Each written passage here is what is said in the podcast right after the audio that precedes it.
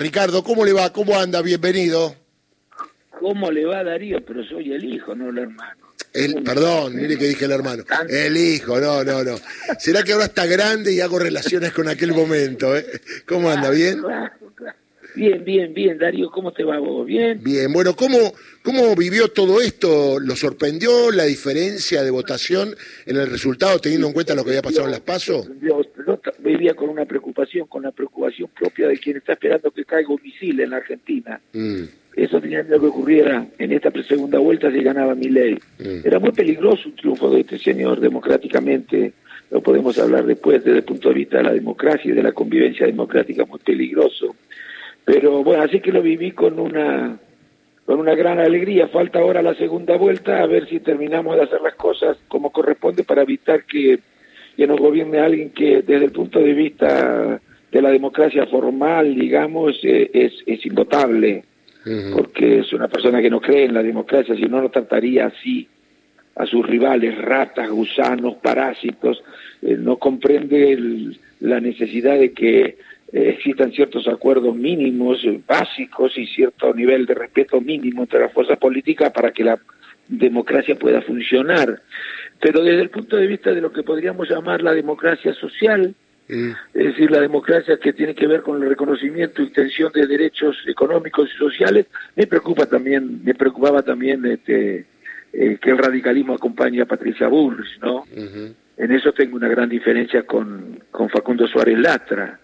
Nosotros no solamente no podemos votar a Milei, pero no por lo que dijo de Alfonsín, reitero. No, no, eso es algo todo lo que dijo, ¿no? Porque aunque, aunque hubiera dicho maravilla, jamás se puede votar a Milei por su programa, por su propuesta, no es nada personal. Bueno, pero me parece que tampoco podemos acompañar, sinceramente, por lo menos desde el punto de vista de la razón de ser del radicalismo, las propuestas de Patricia Bullrich, con todo el respeto que me merece personalmente.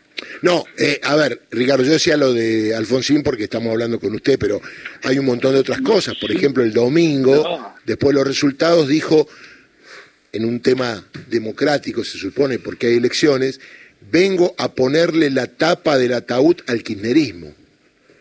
Sí, señor, todo en un lenguaje así, mi hijo, lenguaje violento, agresivo, este, que genera sentimientos que no son los más adecuados, naturalmente, para la convivencia democrática, de rencor, de, de odio. Estas cosas tienen que ser combatidas desde la política y no solamente desde la política, desde el periodismo también, ¿no? No hay que andar alentando ese tipo de sentimientos. Pero digo una cosa, Darío, no, respondí eso sobre, sobre lo de mi ley. ¿Por qué razón? Porque he visto varias declaraciones de amigos radicales, claro, los conozco, eh, que han dicho, no, yo no podría votar nunca a, Raúl, a mi ley después de las cosas que dijo Raúl Alfonsín. ¿Qué quiere decir eso? Que si no hubiera dicho esas cosas lo podría votar. Si hubiera hablado bien de Alfonsín lo podría votar. Bueno, así está el partido. Es una banalización de la política. Su análisis es infantil. Lo que no se puede votar a mi ley es la propuesta de mi ley. Eso es invotable. No se puede votar, por lo menos desde una concepción radical. Probablemente una persona que no cree demasiado en la democracia, ni cree demasiado en la justicia social, porque la considera igual que Miller una aberración, sí la votará. Pero ¿cómo va a votar un radical? A alguien que dice que la justicia social es una aberración, aunque hable maravillas de Raúl sí, que por supuesto no, por supuesto no las habló. Ricardo, buen día. Gustavo Campana lo saluda. ¿Cómo le va? ¿Cómo anda Gustavo? ¿Qué dice? ¿Cómo anda eso? Eh, ¿Escuchan bien ustedes? ¿Cómo? escuchan bien?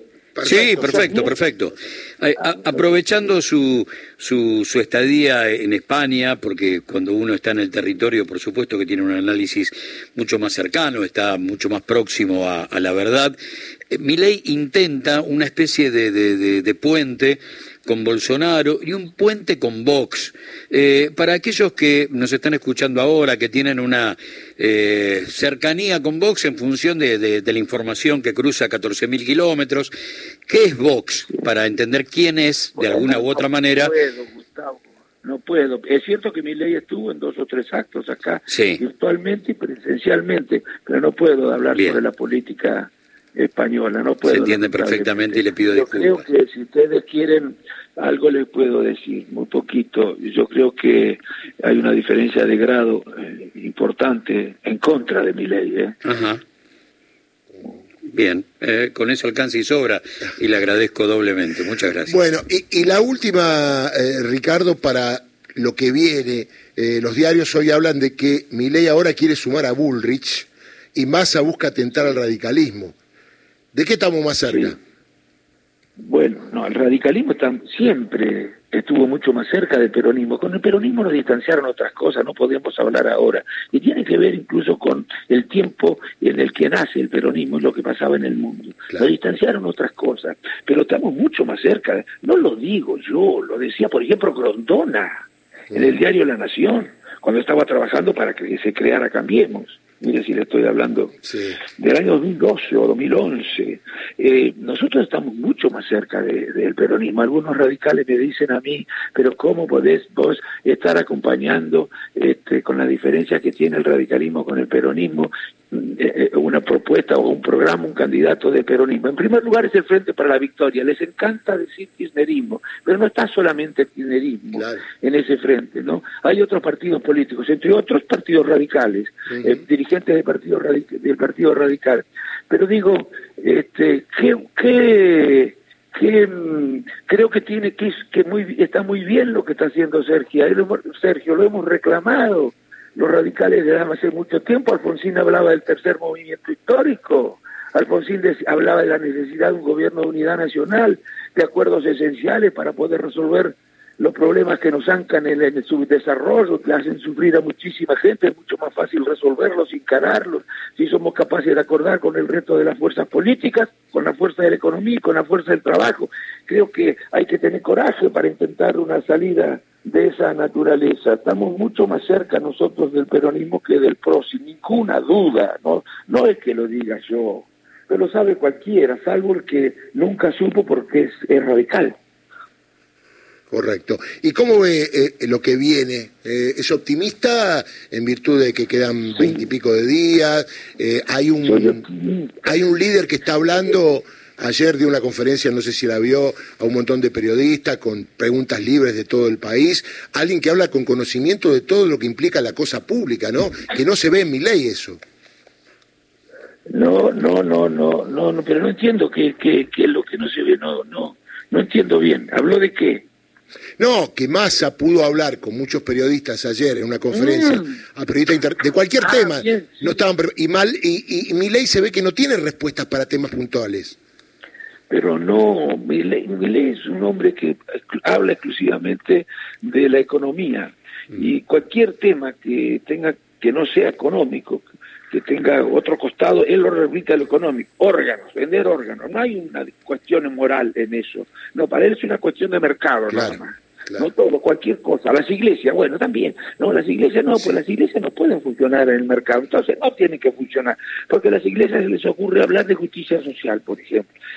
Bueno, mire, es un hombre, es un fanático, mm. un fundamentalista. Lamento tener que decir estas cosas, pero lo digo porque no me gusta tanto enfatizar tanto en rasgos de la personalidad, porque creo que es peligroso para la democracia argentina. Un hombre que niega la dictadura, que reivindica de alguna manera la dictadura, aunque lo haga indirectamente, que trata de la manera en la que trata al adversario político, que se maneja eh, creyendo que la economía es una ciencia exacta, es un peligro para la democracia argentina. Entonces el radicalismo debería haber ya en la primera vuelta dejado claro que no que eh, que había que votar de manera tal de que no que nos, aseguráramos de que llegara masa a la segunda. ¿Por qué? Porque si llegaba Patricia iba a haber un acuerdo, pero no no tengan ninguna duda si iba a encargar Macri porque Macri tiene muchas más afinidades con Milei que con el propio Pro.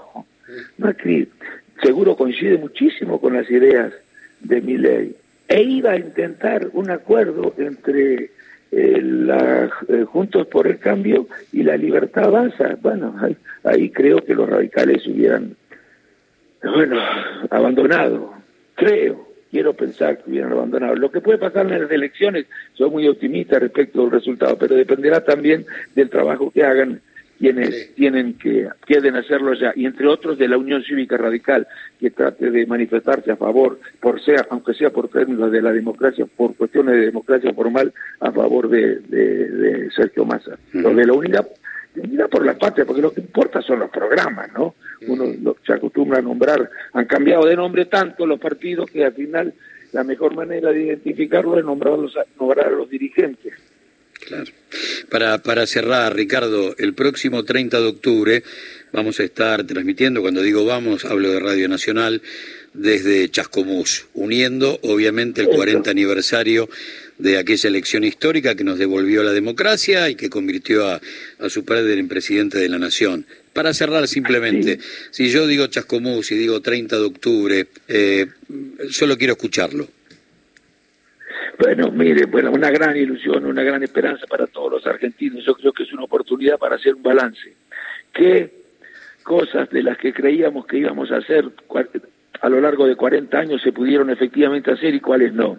Yo creo que entre otras las que tienen que ver con la justicia social están pendientes todavía. No todas, hay que ser avanzado, pero las cuestiones fundamentalmente que estaban, que tienen que ver con la justicia social, con los derechos sociales, en esas no hemos avanzado como creíamos. No importa ahora discutir quién eh, tuvo la mayor o menor responsabilidad, en todo caso cada uno de nosotros lo sabe, pero bueno, no importa esa, empezar a cerrar esa deuda, que no es de la democracia, ¿eh? no es deuda, la democracia no gobierna, la democracia no contrae deudas, ni abre la economía, ni privatiza.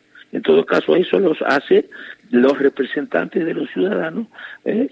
Eh, eh, eh, cuando están gobernando, según lo decide la sociedad. Así que, bueno, espero que la sociedad ponga el énfasis ahora en la democracia social. Le mando un abrazo, Ricardo, gracias por atendernos, ¿eh? Gracias, Darío, gracias, Gustavo, un abrazo muy grande. Un abrazo grande. Ricardo Alfonsín, embajador argentino en España.